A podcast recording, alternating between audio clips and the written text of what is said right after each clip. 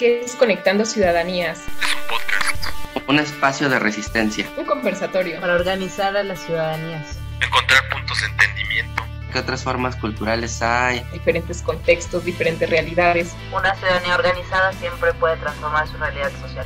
Para aprender las unas de las otras. Es inclusión. Y crear conciencia ciudadana. Es indispensable reconocer y reconocernos en los otros. Coyuntura política. No, espérense.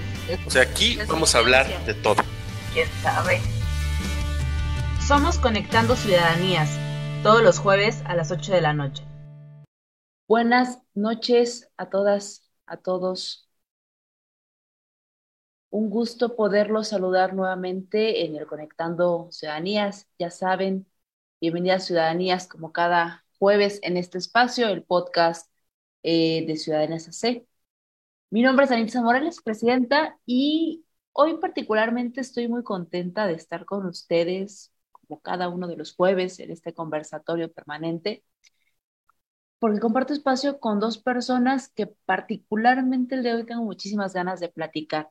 Por parte del equipo de Ciudadanías se encuentra Juan Carlos, vicepresidente. ¿Cómo estás? Buenas noches. Un gusto, como siempre, compartir este espacio contigo, Juan Carlos. Buenas noches, Dan. Muchas gracias. Igual para mí es un gran gusto estar esta noche con ustedes.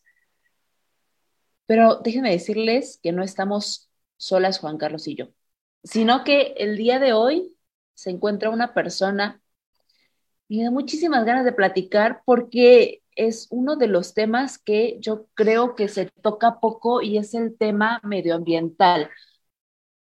Tenemos la presencia de Liz Díaz, Déjenme contarles que ella es una mujer joven, es internacionalista de formación y no solamente eso, sino que también es defensora del bosque. En la parte de la academia y en la parte del activismo se ha desenvuelto en temas que tienen que ver con el ecofeminismo, que tienen que ver con la decolonialidad y tienen que ver también con la defensa de los derechos humanos y con la defensa de la naturaleza. Ha participado Liz Díaz, déjenme decirles, que eh, en el Parlamento del Estado de Puebla, en el Parlamento de Mujeres, y no solamente en ese espacio, sino también en el Parlamento Juvenil del Senado de la República. Lisa es una mujer maravillosa, se los digo desde ahora, porque en el 2020 fue parte de la delegación mexicana de la operación en el proyecto COP26. Y actualmente ha trabajado, bueno, trabaja y ha trabajado en un proyecto eh, académico en su proyecto de tesis que va sobre mujeres defensoras de la naturaleza y la transición energética popular y ecofeminista. Se desempeña como activista del colectivo Defensores del Último Pulmón de Puebla y de la red Tierra Solidaria de Amnistía Internacional en Puebla. Liz, un gusto saludarte, un gusto compartir este espacio contigo. Buenas noches, ¿cómo estás?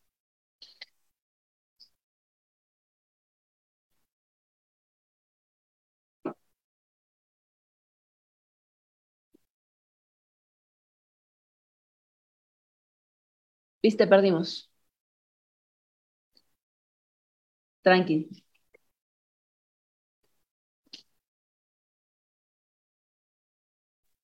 Creo que ya, ya nos escuchamos bien, ¿verdad? Sí. Listo. Perfecto, ¿no? Pues muchísimas gracias por esa introducción y pues muchas gracias a Ciudadanías por eh, invitarme a este espacio que se me hace sumamente valioso. Siempre es eh, para mí un, un gusto, ¿no? Poder compartir un, un cachito, ¿no? De, de esta lucha que no es mía, sino pues es nuestra, ¿no? Es realmente, a mí me gusta mucho este término que se ocupa para referirnos a, a, la naturaleza, al ambiente como la casa común, porque es cierto, ¿no? El planeta que estamos viviendo, pues es la casa de todas, de todos, ¿no? Entonces, eh, pues bueno, muchas, muchas gracias por la invitación. No, hombre, a ti, Liz, gracias por este espacio que te abriste para platicar con nosotros y me encanta cómo empiezas. Vamos a hablar de la casa de todos y la casa de todas, ¿no? Para empezar, me gustaría poner como un poquito de contexto sobre el tema del medio ambiente, del tema del cuidado de la tierra, un poco de cuidado de la fauna, de la flora, de, en general lo que conocemos como medio ambiente, porque yo creo que por muchos años se ha tenido y se ha formado una creencia gener o sea, generalizada de relegar este tema.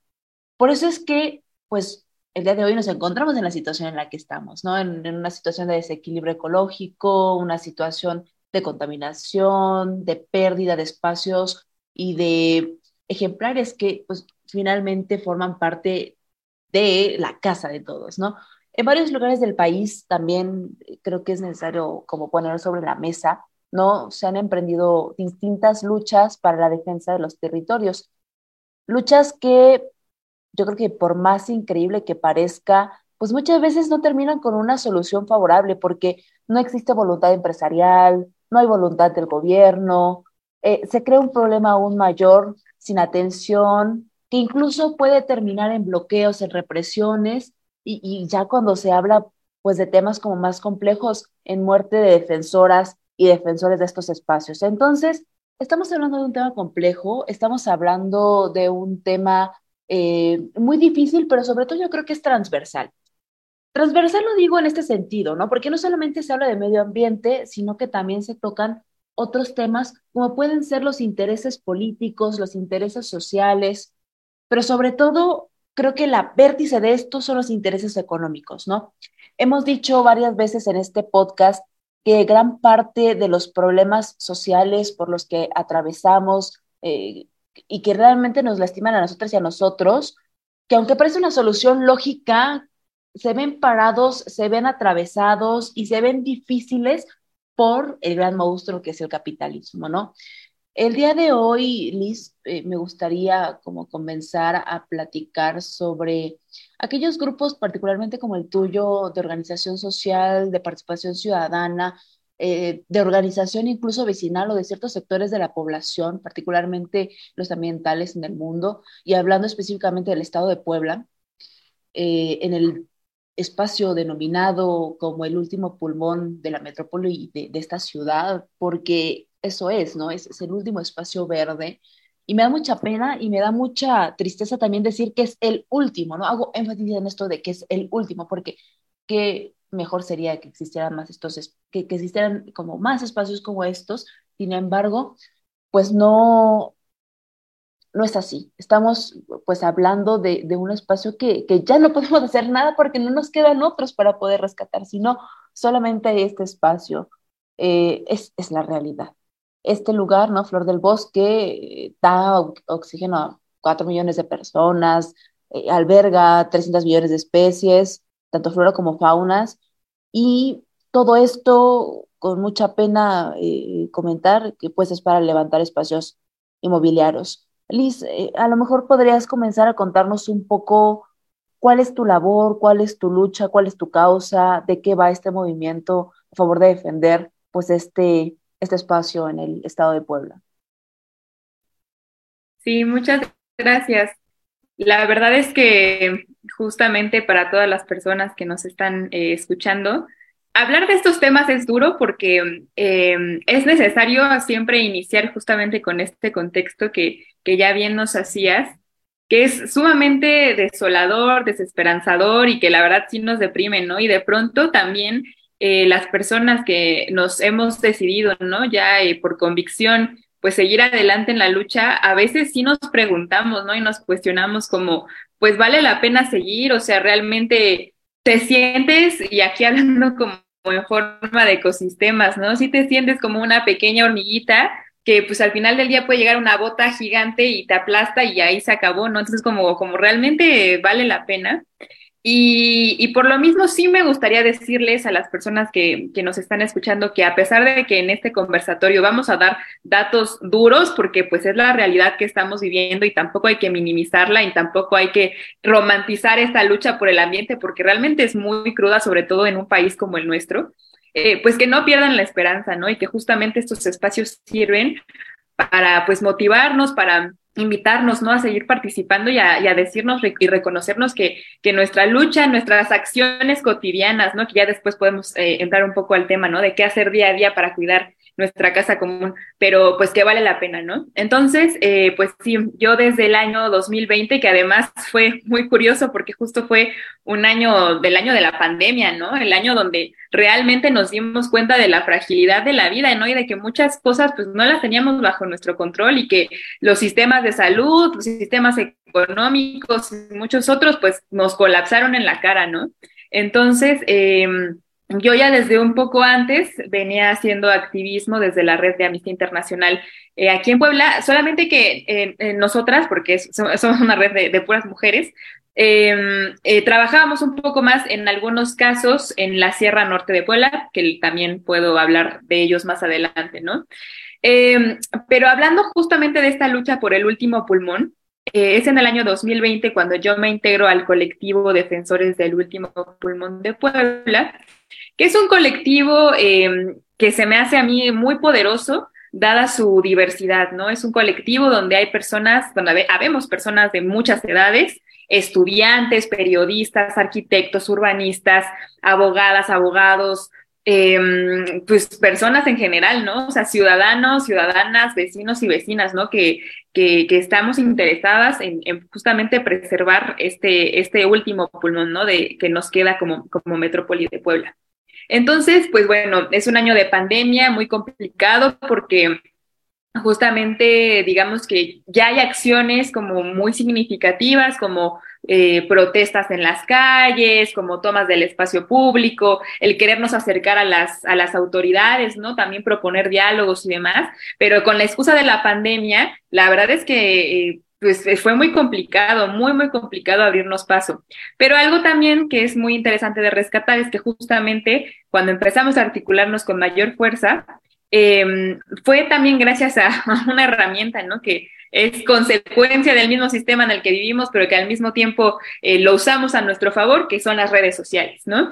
Eh, a partir de las redes sociales comenzamos a tener mucha mayor difusión, a traer gente, a traer medios y a decirles, miren, eh, no sé si sabías, pero a 30 minutos del Zócalo de Puebla está este último pulmón, ¿no? O sea, no te tienes que ir a la Malinche, no te tienes que ir a la Sierra Norte, está a 30 minutos este, este espacio que te está proveyendo de, de, de, aire puro todos los días, ¿no? Entonces, eh, pues a, a partir de eso, digamos que empezamos, ¿no? Mi labor dentro del colectivo pues justamente se ha enfocado más en eso, ¿no? En, en, primera instancia, en la creación de contenido y la difusión mediática, ¿no? De, del problema, porque creemos que es un pilar indispensable justamente socializar y hacer llegar estos temas a, cada vez más personas y de diversas edades, ¿no? O sea, aquí en esta lucha se incluyen a las niñas, a los niños, a las personas mayores, a las personas con discapacidad, a todas, a todos, a todes, ¿no? Entonces, pues eh, fuimos, digamos, compartiéndoles eh, eso. También eh, otra, otra parte que, que, yo he estado aportando a este colectivo, pues es el tema de, formación y educación ambiental, ¿no? Porque de pronto también eh, tenemos muchas buenas intenciones, sobre todo como juventudes, queremos cambiar el mundo, pero no tenemos las herramientas, ¿no? Entonces, eh, pues nos hemos estado justamente formando dentro de, de, este, dentro de este ámbito, ¿no? El poder conocer a nivel de, leyes, a nivel de participación ciudadana, qué mecanismos podemos utilizar, eh, cosas, ¿no? Que, que de, de verdad eh, a, mí, a mí me cambió la vida, ¿no? O sea, porque no solamente se aplica para temas ambientales, sino para un montón de otros temas, por ejemplo, el cómo hacer una solicitud de acceso a la información, ¿no? A través de, de las plataformas, ¿no? Que esos son nuestros derechos, ¿no? Pero evidentemente al al Estado, a los gobiernos, no les conviene que la gente estemos tan conscientes y que estemos detrás de ellos pidiéndoles cuentas, ¿no? Y exigiéndoles transparencia. Pero cuando nos hacemos conscientes justamente de que estos son nuestros derechos y, que pues no solamente es por eso, sino por, es por un bien mayor, ¿no? El, el poder preservar eh, pues, pues estos ecosistemas tan, tan valiosos, pues te dota de otro sentido completamente, ¿no? Entonces, bueno, también eso hemos estado haciendo y eh, pues bueno, también por ahí eh, gestionando, ¿no? De pronto algunos encuentros, algunos diálogos con, con autoridades, con otras organizaciones, ahí intentando como vincular, digamos que eh, esta, este colectivo es bastante horizontal en el sentido que no tenemos como estas jerarquías o como estos... Eh, estas responsabilidades marcadas, ahora sí que si toca talacha de, de un lado o de otro, eh, pues ahí, ahí le entramos, ¿no? Entonces, bueno, creo que hasta aquí dejaría mi, mi primera participación. Justo me parece muy interesante, Liz, eh, que mencionas que de pronto puede que las personas en general desconozcamos que a través de temas que nos gustan, como puede ser el medio ambiente, que es, que es lo que a ti te, te mueve, eh, podemos accionar instrumentos que nos involucren directamente con las personas tomadoras de decisiones. Tú mencionas ahorita dos, ¿no? Solicitud de transparencia y eh, diálogo directamente con las autoridades. Yo creo, Juan Carlos, que habrían algunos otros eh, mecanismos que desde la sociedad civil organizada o no organizada, reconocida o no reconocida, em, pueden impulsarse. A lo mejor podremos platicar como, como un poco de, de, eso, si estás de acuerdo, Juan Carlos, y luego volvemos como a qué se ha hecho particularmente en, en la lucha del Estado de Puebla. De acuerdo, Dan. Eh, mira, quisiera antes de pasar como a esos mecanismos, concentrarme en lo que habías dicho primero, ¿no? El problema es el capitalismo. Y es que, digamos que en el capitalismo ese sistema económico que se basa en la explotación de los recursos naturales, de la mano de obra, de la infraestructura, etcétera, ¿no? Pero el asunto es que el fin último del, eh, digamos, del productor del capitalismo, del capitalista es la generación de una plusvalía. Y además, esta, esta plusvalía no es una plusvalía eh, que, que, es con la que el, capitalista se conforme, ¿no? Es una plusvalía que busca ser infinita. Y para apropiarse de esta plusvalía, pues el medio es la elaboración de estas mercancías, ¿no? llámese lo que quieran, eh, gorras, este, departamentos, lo que sea, ¿no? Esas son las mercancías. Entonces, la composición del valor de toda mercancía en el capitalismo es esta formulita muy famosa, ¿no? Como del ABC que es C más V más P, donde C es el capital constante, es decir, el capital que se invierte en materias primas, en, el lugar de trabajo, en, en la maquinaria, etcétera, ¿no? V es el capital variable, eh, que es el capital que se invierte en los salarios, y la P es la plusvalía, ¿no? El aumento por la proporción de, mercancía. ¿Cuál es mi punto aquí? Que para lograr una mayor apropiación de la plusvalía, solo, eh, solo es posible hacerlo, pues, a través de un incremento en la producción, ¿no? Entonces, este incremento en la producción a la larga se está traduciendo o ya se tradujo en una tendencia constante y creciente eh, de, este proceso de producción y lo que, por ejemplo, Rosa Luxemburgo llama el proceso de reproducción. Entonces, el capitalismo es un sistema económico que exige producir cada vez más para obtener cada vez más plusvalía, ¿no? El problema de esto es que producir cada vez más también implica consumir cada vez más. Y un problema aún mayor es que es la producción la que depende del mercado y no el mercado el que depende de la producción. ¿A qué me refiero? Que en última instancia, el, como el meollo del asunto desde mi punto de vista está en el consumo.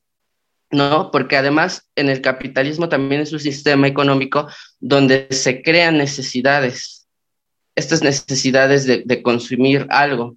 Pensemos, por ejemplo, en una tasa, ¿no? la, función de una tasa, lo que se llamaría el valor de uso, pues es verter un líquido ahí, ¿no? Pero si de repente sale una taza de Star Wars o sale una taza de un equipo de fútbol, entonces la eh, lo que a ti te importa no es la función de la taza, ¿no? No, ¿no? Ya no la quieres porque con esa vas a beber cualquier líquido, sino porque es de Star Wars o porque es de Marvel o porque es de un equipo de fútbol, ¿no? Y eso te gusta. Entonces, el capitalismo te crea estas necesidades en las que uno como persona eh, va a consumirlas, ¿no? Entonces, estamos en un problema de, consumo, que queremos consumir, consumir, consumir, y eso hace que la producción aumente, porque eh, como las personas, los capitalistas quieren obtener ganancias siempre y que esas ganancias, cualquier empresa, en para ya aterrizar al tema y no desviarme tanto, el problema que nos dice Lisbeth, que es un, un problema en el ámbito del sector inmobiliario, si entendí bien, ¿no? una empresa, una compañía inmobiliaria lo que quiere es ganar cada año más, ¿no? si esta vez su margen, si este 2022 su margen de ganancia es del 2%, pues al año que viene quiere que sea del 5 y al que viene del 7 y así, ¿no? Porque quiere una ganancia ilimitada. Pero para eso necesita producir, ¿no? En este caso necesita construir pues ese bien inmueble y para producir tienes que no solo consumir, sino que eh, usar recursos eh, naturales, ¿no? Es una explotación de los recursos naturales. Y el otro problema es que el planeta, nuestra casa en común, en la que vivimos, pues es finita, ¿no? Son, son, o sea, no tenemos un espacio ilimitado, no tenemos bosques ilimitados, agua ilimitada. Entonces, cada vez es, ¿no? Y ahí es cuando viene, bueno, a ver, desde la, la ciudadanía, ya en este caso organizada, porque ya hablamos de colectivos, colectivas, eh, incluso asociaciones civiles, ¿no? En, en, este problema que nos dice Liz, ¿qué podemos hacer? Uno, justamente, es, creo que esa labor pedagógica, ¿no? ¿Por dónde le entramos? ¿Qué instrumentos tenemos? Ah, bueno, pues tenemos instrumentos de difusión para dar a conocer la problemática, tenemos eh, eh, instrumentos para obtener información a través de las diferentes plataformas de transparencia, ¿no? Que debemos eh, aprender a usar y si, si podemos, pues enseñar a la gente a usar y todo eso. Tenemos otros instrumentos menos, este, menos formales como las manifestaciones, las marchas, a lo mejor los cercos, ¿no? Cuando va a pasar la máquina, ahí hacen la cadena humana y dices, aquí no pasas, ¿no? Y llámate al, noticiero y que pase algo, ¿no? Graba videos de cómo quieren quitar este último pulmón, etcétera, ¿no? Tenemos quizá mecanismos más formales en el que a lo mejor, y eso implica ya una labor de organización, de difusión eh, y de concentración de gente más detallada, minuciosa y por ende más complicada, pues a lo mejor pedir eh, una consulta popular, ¿no? Para decidir si sí o si no se construye eso ahí, ¿no? Entonces, creo que eso está a nuestro alcance. Lo complicado del asunto es que el tema de raíz sigue siendo el capitalismo, ¿no? Y entonces, incluso si logramos eh, salvar a este último pulmón, o bueno, si se logran salvar este último pulmón de esa compañía o de esa empresa inmobiliaria, nada te garantiza que en cinco años llegue otra, ¿no? O en diez otra, y así. Entonces, ok, lo logramos esta vez, ojalá, ojalá, ojalá, pero en, en cinco años va a volver a pasar porque inevitablemente esa es la dinámica capitalista. Esto es lo complicado, ¿no? Ahora, ¿qué hacer para evitar eso? Ese es el quid del asunto que está muy difícil y que no me gustaría como que la conversación girara alrededor de eso tal vez en otro podcast podamos entrarle, ¿no? Lo que me interesa es que hacer énfasis en que no porque no se vaya a la raíz del asunto, todos estos esfuerzos no son valiosos, al contrario, son valiosísimos, ¿no? Y por eso creo muy eh, loable no solo la labor que nos comparte Liz, sino también eh, los pequeños tips que vayamos adquiriendo para la organización eh, de esto, ¿no? En ese sentido, yo quisiera preguntarle a Liz, desde tu experiencia eh, como activista en esta zona, ¿qué ha sido lo más complicado que han enfrentado eh, tú y el grupo al que perteneces, ¿no? A lo largo de, esta defensa de ese último pulmón de Puebla, Liz. Sí, muchas gracias por, por la pregunta y también por, por el contexto, ¿no? Que para justamente desde estas herramientas de pedagogía, nos es fundamental justamente el, el, crear conciencia, ¿no? De qué sistema estamos, estamos paradas y parados, ¿no? Habrá quienes estén a favor, quienes no, quienes lo reproduzcan, quienes no, pero al final del día estamos habitando desde estos sistemas económicos, políticos y sociales, ¿no? Y, y por ejemplo, nada más antes de, de, responder tu pregunta, sí me gustaría también, eh, pues decir un poco, ¿no? Como totalmente, eso es bueno, creo que se relaciona con la pregunta totalmente, ¿no? O sea, eh, de los principales problemas que hemos eh, encontrado es sin duda la voluntad política, porque esa voluntad política definitivamente está totalmente, eh, y sí me atrevo a decirlo, totalmente más del lado de los intereses económicos que de los intereses sociales, ambientales, ecológicos y, demás, ¿no? O sea, realmente la voluntad política, al menos aquí en el estado de Puebla y en los municipios involucrados, porque el, último pulmón de Puebla eh, lo compone el municipio de, de, de Puebla, de Pautinchan, este, de Chachapa, se va incluso hasta, hasta la zona de Tecal y Tepeaca, ¿no? Entonces, todos estos municipios están involucrados y, y también, ¿no? Eh, eh, pues el, gobierno, digamos, estatal. Entonces, esa voluntad política es lo que más nos ha, nos ha frenado, ¿no? Porque, por ejemplo, eh, tuvimos, como tú dices, una lucha enorme por, pues, procurar que 1.500 hectáreas de, de este territorio fueran declarados como área natural protegida se logró, fue algo que celebramos mucho hace algunos meses, ¿no? Y hoy, justo, justo el tema que tuvimos hoy en el colectivo fue que eh, hay una denuncia de una tala de 500 árboles cerca de, la zona, porque el, el, también, o sea, eh, celebramos el tema de que se declarara como área natural protegida, pero todo el proceso fue muy, muy amañado, muy lejos de la ciudadanía se hizo una consulta bastante em, fingida en la que muy pocas personas participaron, en la que no se dio difusión. Volvemos a lo mismo con el tema de la, de la pandemia, se excusaron y dijeron, no, pues no podíamos hacer nada más. Y eh, nosotros como colectivo les, les enviamos nuestra retroalimentación como les comentaba, dentro del colectivo hay urbanistas, hay biólogos, hay personas especialistas que propusieron otra delimitación del territorio, porque esta delimitación que ellos tenían estaba bastante amañada, ¿no? O sea, realmente sí dejaba por fuera eh, áreas, áreas importantes, ¿no? De, bosque. Y eso es lo que estamos viendo ahorita. Justo hoy en la mañana tenemos esa noticia de la tala de 500 árboles en esta área que no quedó protegida, ¿no? Entonces, pues sí, definitivamente eh, no es que no se tengan que impulsar estos instrumentos eh, desde, desde el ámbito, digamos, jurídico y demás, pero sin la voluntad política de realmente eh, procurarlos y de realmente que se ejecuten conforme a, a derecho y conforme a los derechos humanos y conforme a los derechos de la naturaleza, que bueno, todavía no están reconocidos, pero si no, si no hay esa voluntad política, es, es muy complicado, ¿no?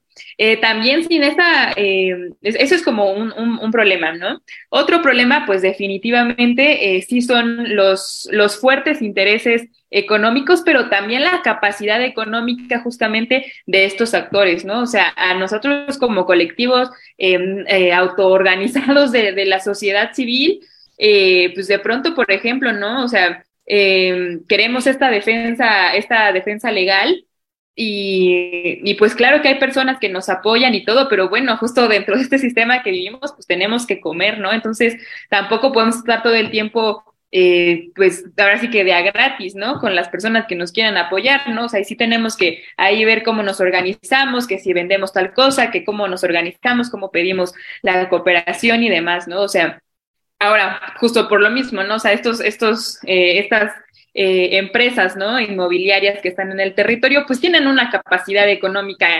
impresionante, tienen muchos contactos dentro del Poder Judicial que les han beneficiado, ¿no? Al momento de interponer amparos y demás, pues también, ¿no? O sea, no los, no los bloquean, ¿no? Entonces, realmente en términos de capacidad de poder, pues sí, eso es también un, un, problema al que nos enfrentamos, ¿no? Eh, sin embargo, creemos que sí hemos estado logrando, logrando cosas. Eh, es realmente muy triste o sea, alguna vez, porque también una de las cosas que hacemos es eh, recorridos en el bosque, ¿no? Justamente para que las personas conozcan el territorio, por ahí dicen que eh, defiendes más lo que conoces, entonces, bueno, las personas van, se enamoran de este bosque y realmente les convoca a accionar, ¿no? Pero una vez justamente un compa, eh, biólogo del colectivo, eh, pues nos decía, ¿no? Como que todo el trabajo que él hacía de documentación de, la zona, de documentar cuántas especies hay, qué tipos y todo, pues más que, digamos, que, preservarla a unos 100 años, o sea, dice él, yo estoy consciente que posiblemente este territorio ya no va a estar en 100 años, pero al menos registrar que, aquí hubo vida, ¿no? Y que, y por triste que suene, que esto sirva para que no pase en otros territorios, ¿no? Porque hay todavía muchos territorios en el país eh, que, que, pueden ser protegidos, ¿no? Este no nos, no nos estamos dando por vencidos, ni mucho menos. Creemos eh, que vamos por buen camino, que evidentemente, como tú comentabas, es, es muy complicado, muy complicado. Sobre todo les digo, o sea, no creo honestamente que este sistema colapse de aquí a 100 años, porque le tomó también ese tiempo construirse. Sin embargo, eh, sí estamos eh, pudiendo, digamos que aminorar todos los impactos, ¿no? Que está teniendo y estamos luchando, ¿no? Ahora sí que también creo que de lo más importante que estamos haciendo como colectivo es justamente eh, poder heredar a las siguientes generaciones, ¿no? Esta, esta lucha, porque pues en unos años ya no estaremos nosotras ni nosotros aquí en este territorio, pero entre más personas cada vez se hagan más conscientes, entre, haya, entre, entre más personas les importe el tema, y sigan resistiendo, pues también a estos sistemas se les va a hacer más complicado, ¿no? O sea, como que si ellos avanzan, pues también avanzamos, ¿no? Entonces, eh, eh, pues sí, ¿no? Creo que, creo que eso es lo principal que, he encontrado como dificultades. Me parece como muy interesante lo que nos cuentas, Liz, eh, y también lamentable, ¿no? Pues que no existe en primer lugar voluntad política por parte de los espacios gubernamentales y empresarios eh, pero fíjate que dentro de tu lucha creo que hay muchas cosas rescatables, ¿no? sobre todo la defensa de espacios públicos, la toma y, también la apropiación de, esos espacios que, que uno creería que no son nuestros, pero que en realidad son de las ciudadanías y, pues hacer toda esta organización para que sigan formando parte y que se sigan respetando y que estos eh, espacios que no solamente ayudan a la parte ambiental, también directa e indirectamente nos están proporcionando pues cosas o, sustancias o lo que sea para que nosotros, nosotros podamos seguir sobreviviendo. Y fíjate que particularmente de lo que mencionas, hay una como eh, particularidad que a lo mejor podrías un poco platicarnos eh, y, que a las personas que nos están escuchando pues también sirva un poco para, para poderles expresar como esta parte del ecofeminismo, ¿no? No, no solamente es como la parte de la defensoría del ecosistema, sino con una visión distinta. Me gustaría si nos puedes como compartir, Liz, de qué forma el ecofeminismo impacta en la vida de todas las personas, ¿no? Sí, claro que sí. Pues bueno, también eh, comenzar diciendo que, bueno, así como hay esta premisa de que no hay un feminismo, si no hay muchos feminismos, pues también no hay un ecofeminismo, hay muchos ecofeminismos porque hay muchas formas en las que eh, quienes nos reconocemos como mujeres nos relacionamos justamente con nuestros entornos naturales, ¿no? Entornos naturales que pueden ir desde una ciudad hasta el campo, hasta una sierra, hasta el mar. Entonces, bueno, por eso hay muchos ecofeminismos. Y también aclarar, ¿no? Que los ecofeminismos solo son algunas de las múltiples visiones que como mujeres justamente tenemos. Eh, entendemos nuestras relaciones tanto con la naturaleza como con estos sistemas que nos excluyen y nos, y nos oprimen, ¿no? Porque hay muchas mujeres, por ejemplo, puedo nombrar algunas a las mujeres zapatistas en Chiapas, quienes tienen también una defensa del territorio muy fuerte y que no se nombran ecofeministas y no es necesario que se nombren ecofeministas y, y aún así accionar, digamos, en defensa de, de esta naturaleza, ¿no? Pero hablando desde los ecofeminismos, eh, pues creo que es, es sumamente importante, ¿no? Justamente dentro de esta narración que nos hacía Juan Carlos, ¿no? De cómo es que el, capitalismo eh, trabaja y demás. Bueno, pues eh, justo algunas eh, autoras, ¿no? Como Silvia Federici nos dicen que, que en realidad, ¿no? Justamente quienes estamos sosteniendo estos, estos sistemas, más que, o sea, esta plusvalía no, no, no, no surge solamente, ¿no? De, de esta mano de obra explotada, sino eh, pues de las mujeres que estamos, eh, digamos que reproduciendo y que estamos eh, teniendo estos trabajos de cuidados, ¿no? Que son los que sostienen muchas veces estos, estos sistemas, ¿no? Entonces, entender el papel también de las mujeres dentro, dentro de esta lucha es, es fundamental, ¿no? Yo justamente ahora que estoy haciendo, digamos, mi proyecto de tesis ya para poder egresar de mi licenciatura, eh, estoy tocando el tema justo, ¿no? De, los ecofeminismos en, temas de, de, transición energética, ¿no? Eh, aquí hay, digamos que la transición energética es, es una de esas políticas ambientales muy curiosas porque justamente fue hasta que países del norte global que sostienen este sistema capitalista se dieron cuenta que ya no podían seguirse sosteniendo con el ritmo de consumo que tenían, porque se descubrió que los recursos no eran infinitos, sino que eran finitos. Entonces dijeron, eh, bueno, ¿qué hacemos para poder seguir sosteniendo nuestro sistema, pero pues, eh, pues digamos que, o que se preserve a, lo largo del tiempo, ¿no? Eh, esto les digo que es curioso porque en muchas cosmovisiones, en muchos, en muchos lugares del mundo, pues los pueblos originarios ya venían diciendo eso desde hace más de 500 años, ¿no? O sea, este sistema que ustedes están imponiendo no va a ser sostenible a través del tiempo, pero fue hasta que los poderosos lo dijeron que se tomaron cartas en el asunto.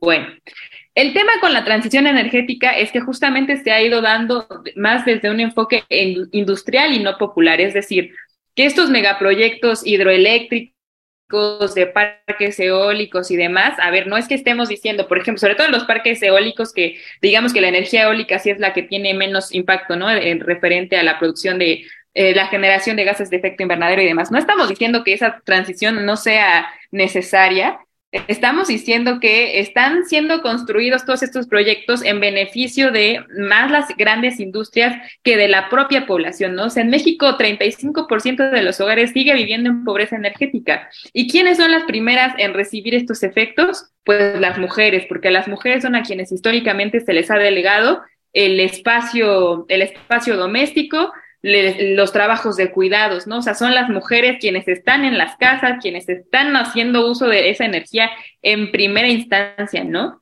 Eh, insisto, no estamos diciendo con esto que, que no es que las otras personas no sean eh, perjudicadas, por supuesto que sí, pero son las mujeres, ¿no? Por ejemplo, en, en la Sierra Norte de Puebla existió un proyecto eh, que desde 2019 se ganó este amparo para, para cancelarlo, pero bueno, aún no está dicho, ¿no? O sea, realmente el litigio continúa. Eh, que es el proyecto de la hidroeléctrica Puebla 1, el cual pues iba a, tener grandes efectos sobre el río Ajajalpan. El río Ajajalpan, dentro de la cosmovisión tutunacú y sobre todo de las mujeres tutunacú, que bueno, eh, castellanizados serían totonacas, es muy importante, ¿no? O sea, quizá nosotras como personas de ciudad eh, vemos justamente estos bienes naturales pues como eso, ¿no? Como el agua, como el sol, pero dentro de algunas cosmovisiones eh, estos, estos son incluso actores políticos, ¿no? O sea, le llaman padre río al río al Jajalpan, ¿no? Porque realmente dentro de sus cosmovisiones es, es, es un actor vivo, ¿no? Entonces, pues que de repente te llegue un megaproyecto hidroeléctrico que iba a beneficiar realmente a, empresas de, como Grupo Walmart, pero no iba a beneficiar a las mujeres, pues son ellas mismas, ¿no? Las que en primer lugar reciben efectos, eh, pues no solo por eso, sino también se generan otros como eh, migración, desplazamiento, eh, son quienes, eh, si el río se contamina, pues quienes van a tener los primeros efectos, ¿no? Entonces, como para ir cerrando esta idea, el ecofeminismo, los ecofeminismos nos ayudan justamente a, a entender, eh, pues, cómo, cómo estos sistemas explotan a determinados cuerpos, a determinados cuerpos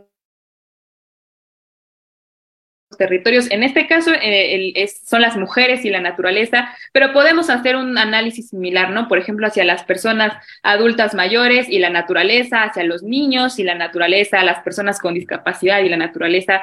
Todas las personas nos estamos relacionando, ¿no? De diferentes formas. Y al mismo tiempo, también los ecofeminismos reconocen la importancia, ¿no? De democratizar estas luchas, de dar acceso, de escuchar otras voces, ¿no? No solamente las, las voces que vimos apenas en, en esta conferencia gigante de Naciones Unidas, ¿no? La conferencia de las partes eh, por el cambio climático, la COP, eh, donde van presidentes de todo el mundo, gobernantes, llegan en sus jets privados, ¿no? A hablar de cómo reducir emisiones, ¿no? De, de gases de efecto invernadero, ¿no? Estas, estas son las voces que se están escuchando, las voces de los hombres privilegiados, pero hay que, hay el, los ecofeminismos nos invitan a escuchar otras voces, ¿no? Que tienen muchas cosas valiosas que, que aportarnos a, a esta lucha por, por el cuidado de la casa común.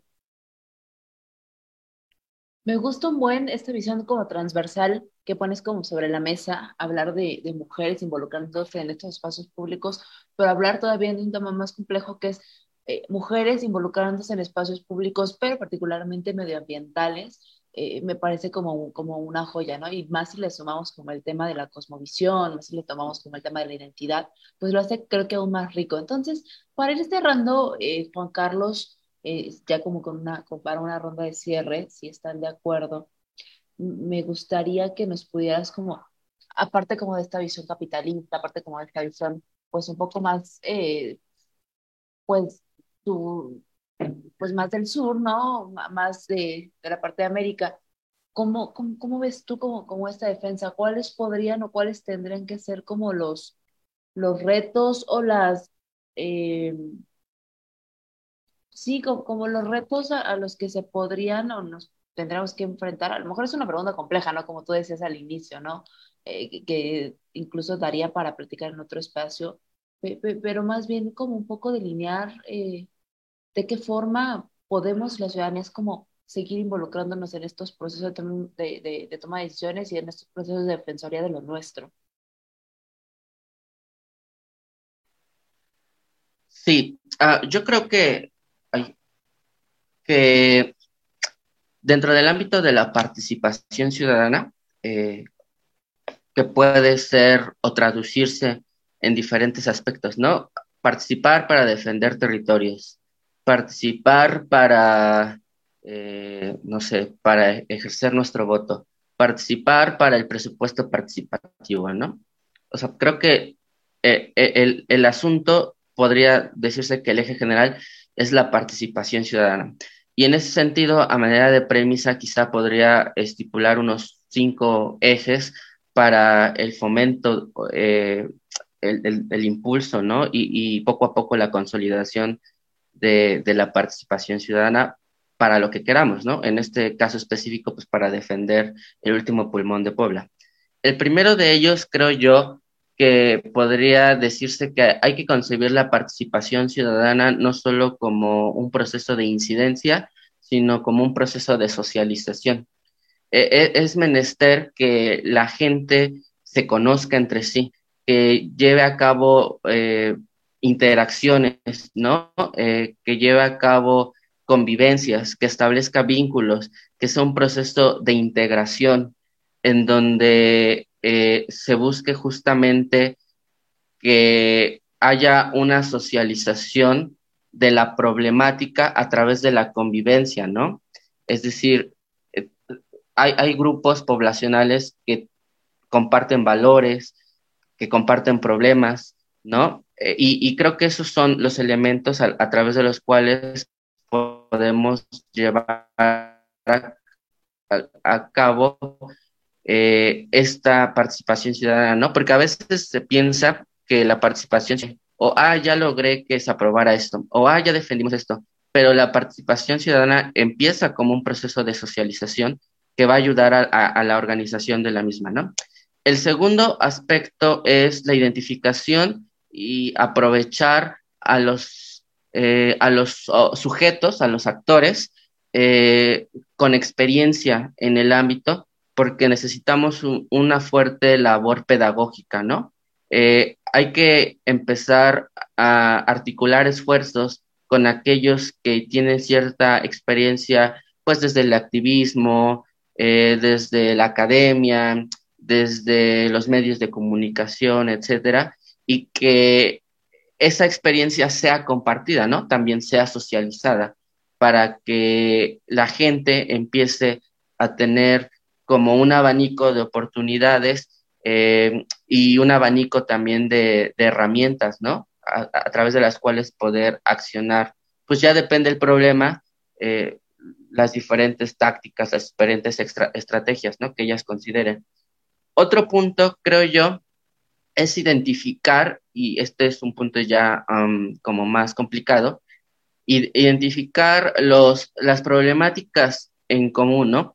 Porque creo que esto ya lo he repetido y creo que ya hasta los aburro, pero a lo mejor para mí sigue siendo necesario, ¿no? Eh, actualmente yo veo una atomización de un montón de ciudadanías, ¿no? Están los ambientalistas, eh, las feministas, los jóvenes, eh, los trabajadores, los estudiantes, etcétera, ¿no? Y dentro de cada uno de esas como ciudadanías también hay eh, subdivisiones, ¿no? Están los ambientalistas que se dedican a los bosques, otros a los ríos, otros a las playas, los océanos, etcétera, etcétera. Está bien porque los problemas ya están en todos lados, ¿no? Eh, pero si lográramos articular a todos, a todas esas ciudadanías, identificando problemas como en común, no solo atacaríamos como esos problemas específicos, sino cabe la posibilidad, espero, como hipótesis, que se atendería el, problema principal y entonces ese problema principal atenuaría en mucho los demás problemas, ¿no? Como, como una especie de, de cascada. Eh, a lo mejor yo, yo creo que eso es parte de los problemas que, parte de los problemas que tenemos en común se, se basan, creo yo, en el capitalismo, ¿no? Si logramos identificar esos grandes problemas que afectan a un montón de ciudadanías y nos articulamos para poco a poco irlos atendiendo sin desatender las luchas particulares, creo que podríamos hacer un gran esfuerzo. Y cierro con esto. Quizá otro incentivo es la generación de lo que yo llamaría una conciencia de clase, pero hay quienes lo llaman conciencia ciudadana, conciencia ambiental. En suma es conciencia, ¿no? Si logramos generar esa conciencia, creo que poco a poco puede eh, sumarse gente a, la lucha. Con eso termino porque ya nos queda un poco tiempo. Gracias. No, gracias a ti, Juan Carlos. Y por último, Liz, ¿puedo compartirnos Em, hacia dónde va el proyecto, qué es como lo siguiente, algo más que quieras añadir como último comentario y también decirte si nos puedes compartir tus redes sociales y las redes sociales o de qué forma podemos seguir el trabajo de este, de este colectivo, de esta lucha y en caso de que haya personas interesadas, que yo creo que habrá muchísimas, puedan sumarse a este proyecto. Claro que sí, muchas gracias. Eh, pues bueno, ahora sí que siempre ese es, eh, a mí es mi, parte favorita de estos espacios, ¿no? Como el hacia dónde vamos, porque claro que sí, aunque los mm, panoramas, los contextos sean sumamente desoladores, eh, sí hay camino hacia adelante, solamente que como, como bien lo decían ustedes dos, pues hay que, hay que hacerlo, ¿no? En conjunto, ¿no? Y, hay que hacerlo con todas estas herramientas que, de las que estuvimos platicando. Y pues bueno, ahora mismo les digo, el colectivo... Eh, pues necesitamos, ¿no? Como seguirnos eh, eh, incidiendo, ¿no? Porque el ecocidio aquí en el último pulmón del Puebla, pues sigue desafortunadamente todos los días, ¿no? Entonces, eh, ahora mismo estamos como en proceso de, volver a reactivar la lucha, porque también eh, pasaron, eh, digamos que procesos internos, ¿no? Que, pues, también eso es lo padre de las, de las organizaciones co colectivas, ¿no? Y de los, y, y, de las asociaciones civiles y demás, ¿no? O sea, el estarnos justamente reestructurando, el estarnos formando, el estarnos abrazando mucho nuestros procesos personales, porque más que defensores del bosque, pues también somos hijas, eh, novias, estudiantes, trabajadoras, ¿no? O sea, entonces tenemos la, que, que, ver de qué formas, ¿no? Eh, eh, podemos compaginar todo eso con la lucha. Entonces, bueno, a eso vamos. Eh, necesitamos seguir incidiendo en, en, el tema de denuncias y eh, pues de seguir buscando no estos estos diálogos con con las autoridades que bueno sí creemos eh, fielmente como en, en, el diálogo pero también lo reconocemos como un derecho y como una exigencia que le hacemos a las propias autoridades no porque sus, dentro de sus obligaciones está justamente el atender a las ciudadanías. Queremos justamente seguir impulsando eh, adoptar acuerdos que, que, han sido justamente resultado de la lucha colectiva, como el acuerdo de Escazú, que se adoptó el 22 de abril del año pasado, ¿no? El acuerdo de Escazú es un acuerdo sumamente eh, transgresor porque, porque justamente nos da pautas muy buenas para eh, ejercer tres derechos, ¿no? El acceso a la información, a la participación ciudadana y el acceso a la justicia ambiental, este último punto me parece fundamental y esto sí es como algo que yo les quiero invitar a todas las personas que, que nos están escuchando a no es posible, de verdad, esto es algo que nos indigna mucho, que nos debe preocupar, que no se está diciendo tanto en las noticias, pero no es posible que de un informe que sacó Global Witness, una organización que justamente se encarga de mapear los asesinatos a personas defensoras de la naturaleza, mapeó que el año pasado hubieron 200 personas asesinadas en el mundo, de las cuales 54 estuvieron en México. Y no es posible que fue justo el año en el que adoptamos el, acuerdo de Escazú. O sea, realmente es, es muy triste, es muy grave. Las personas defensoras, eh, hubo eh, diversas delegaciones justamente de personas, de mujeres de pueblos originarios que fueron a alzar la voz a estos espacios como la COP27 que se hizo este año en Egipto, a justamente decir que eh, ellas son soluciones vivas a la crisis climática. No solamente basta con impulsar estas propuestas de que si los mercados de carbono, que si no sé qué, o sea, más negocio de la crisis, no. Realmente lo que tienen que hacer los gobiernos, sobre todo gobiernos como el mexicano, es garantizar la seguridad y protección de todas las personas defensoras, ¿no? Porque las personas defensoras que son quienes están cuidando el medio ambiente, la naturaleza, son las personas que están siendo asesinadas, ¿no? Entonces, esto urge atenderlo eh, también, eh, pues bueno, invitarles, ¿no? Invitarles a, esto que decía Juan Carlos, ¿no? La, toma de conciencia, pero que, más que conciencia venga no tanto desde un deber ser, sino desde un querer ser, ¿no? Quiero involucrarme, quiero cuidar, quizá no voy a, volverme activista, quizá no está dentro de mis eh, preferencias, dentro de mis tiempos ni nada, pero absolutamente todas las personas vivimos en, en, un, en un medio, ¿no? Y entonces preguntarte, el agua que te está llegando todos los días, ¿desde dónde se está suministrando? La energía que tú estás consumiendo, este internet que estamos teniendo, ¿de dónde, no? ¿De dónde y a costa de quién, no? En todo caso, eh, si tienes alguna plantita, si tienes algún animal no humano en, en, tu cuidado, pues hacerte eh, responsable, ¿no? Y, y ver esas otras formas, ¿no? De relacionarte también con, con estos organismos y formas de vidas no, no humanas, ¿no? Y pues sobre todo eso, ¿no? También eh, aprovechar mucho estos espacios que organizaciones como ciudadanías eh, dan, ¿no? Para, para dialogar, para cuestionarnos, para criticar. No tenemos que estar de acuerdo con todo lo que comentamos hoy. Al contrario, qué bueno si hay discrepancias, ¿no? Que el diálogo se vaya eh, haciendo cada vez más grande y bueno, eh, pues finalmente creo que yo cerraría con, con eso, ¿no? El, el decirnos que esta es la casa común y por lo tanto, eh, pues, pues queramos, ¿no? Hay que querer mucho esta, esta casa que nos da tanto, que nos alimenta todos los días, que, que, nos cuida, ¿no? Entonces también, también cuidarla, ¿no? Y pues bueno, también eh, agradecerles y las redes sociales. Eh, pues bueno, nos encuentran como Defensores del Último Pulmón de Puebla en Facebook y también tenemos una página web que es www.yoprefieroelbosque.com, también a través del hashtag yo prefiero el bosque en redes sociales como Twitter, Instagram, Facebook. Pueden encontrar algunas de las movilizaciones que hemos hecho. También ya vamos a reactivar otra vez el tema de los recorridos por el bosque y demás. Y eh, bueno, pues eh, personalmente, pues a mí me encuentran como arroba lis-dicr. Y pues bueno, cualquier cosa, eh, ahora sí que estamos a la orden, al desorden. Muchas gracias. Gracias a ti, Liz. Pues ahí quedó. Como dice Liz, me encantó cómo su, cierre, cuidemos la casa de todas y de todos. Liz, muchas gracias por, por, por este espacio, por tu tiempo. Te otorgamos con mucho cariño esta constancia por participar con nosotras y con nosotros el día de hoy en este conversatorio y puedes decirle a las personas que busquen eh, el trabajo que está haciendo, que lo sigan y que se involucren también en estos eh, temas ¿no? que son importantes para nosotras y para nosotros. Eso sería todo por el episodio de hoy. Muchas gracias a las personas que nos siguen, a las personas que nos van a escuchar después. Gracias a ti, Liz, gracias a ti, Juan Carlos, por tu tiempo, por tu espacio y por dialogar en este eh, podcast. Este, este, este espacio se llama Conectando Ciudadanías de Ciudadanías AC y nos vemos la próxima semana a las 8 de la noche. Hasta luego. ¿Qué es Conectando Ciudadanías?